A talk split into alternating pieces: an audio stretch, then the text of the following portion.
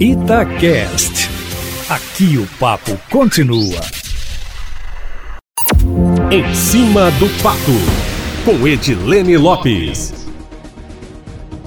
hoje, por um motivo especial, o tema da coluna em cima do fato é especial também. É o ECA, o Estatuto da Criança e do Adolescente, que completa hoje 30 anos. E depois de três décadas, Eustáquio ainda não é cumprido totalmente.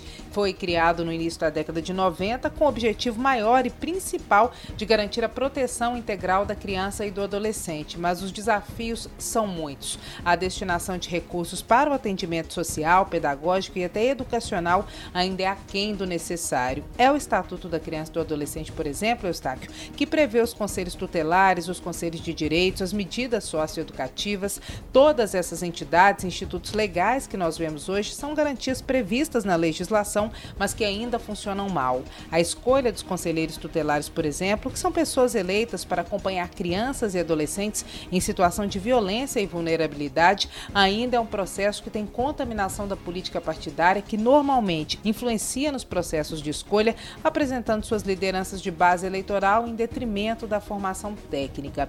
A formação dos conselheiros para lidar com essas situações tão delicadas ainda deixa a desejar. E algumas cidades, como é o caso de Belo Horizonte, são exceção e investem mais nesse aspecto que, de forma geral, é um outro desafio. O cumprimento das medidas socioeducativas e o papel pedagógico delas de evitar a reincidência ainda é fraco e, em certa medida, pode-se dizer que é até ineficaz. Eustáquio, em Minas, o déficit em unidades socioeducativas para o regime fechado, de acordo com o Ministério Público, é de mil vagas. Ministério Público que hoje assinou um termo de ampliação com o governo do estado, que nós informamos em primeira mão em uma série especial sobre os 30 anos do ECA, que nós iniciamos hoje no Jornal da Itatiaia, primeira edição. A série chama inclusive ECA, 30 anos, o que temos para comemorar? Esse nome foi dado pela Fernanda Rodrigues, nossa coordenadora, que é sempre exemplar em nomes e manchetes, em resumir de fato o que é a essência do material jornalístico. O Estatuto,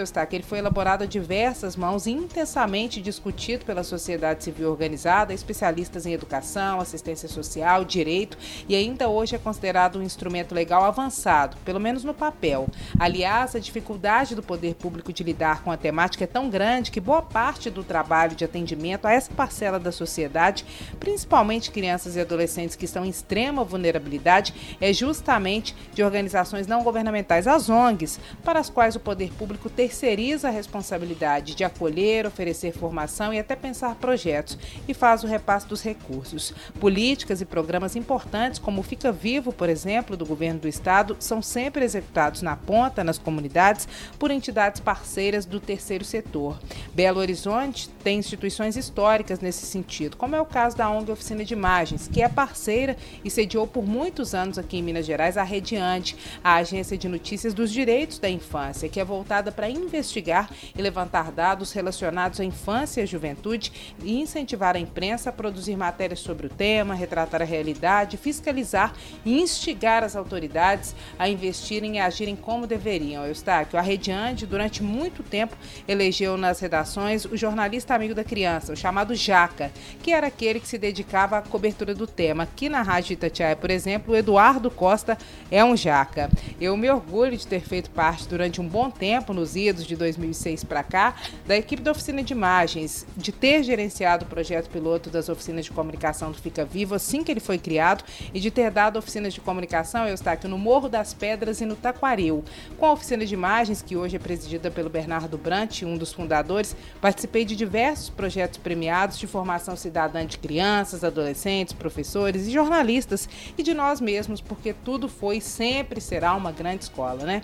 Inclusive, eu só comecei a trabalhar na oficina de imagens antes de trabalhar aqui na rádio, porque a equipe da ONG estava no Taquaril pesquisando o perfil de jovens que poderiam ser público-alvo do programa, souberam que ali morava uma jornalista recém-formada e aos 21 anos o Bernardo Brant me fez esse convite para gerenciar esse projeto do governo do estado, que foi decisivo na minha formação, na minha sensibilidade e até na minha formação crítica como jornalista. E daqueles jovens para os quais nós demos oficinas lá naquela época, Eustáquio. Hoje nós temos jornalistas, assessores parlamentares, como é o caso do Felipe Wakeman, do Fernando, que estão aí no mercado de trabalho brilhando.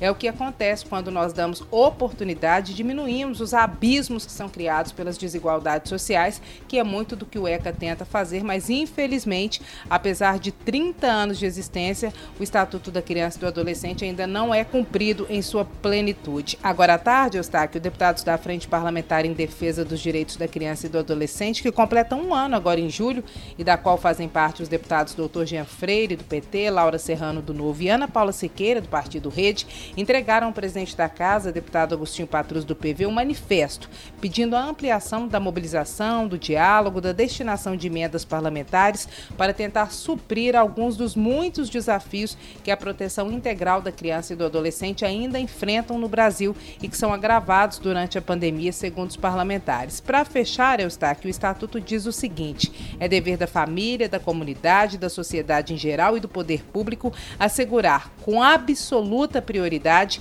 a efetivação dos direitos referentes à vida, à saúde, à alimentação, à educação, ao esporte, ao lazer, à profissionalização, à cultura, à dignidade, ao respeito, à liberdade e à convivência familiar e comunitária. Será que todos temos feito a nossa parte, Eustáquio Ramos? É essa pergunta que fica. E aproveitar que estamos falando de adolescente, hoje é o último dia de estágio do nosso jovem Vitor no plantão da cidade, né? Esse menino de ouro, estudante de jornalismo, que assim como nós, também é um profissional em formação, porque todos somos profissionais em formação e que dá um show. Nos bastidores, Eustáquio, quando eu chamo em cima da hora, naquela correria, como é típico da gente que está sempre em primeira mão em cima do fato, ele está lá sempre calmo e sereno para me receber, para me colocar no ar certamente terá um futuro profissional brilhante. Vitor, conte sempre comigo, conte sempre com a gente, né, Eustáquio? Amanhã eu volto, sempre em primeira mão e em cima do fato.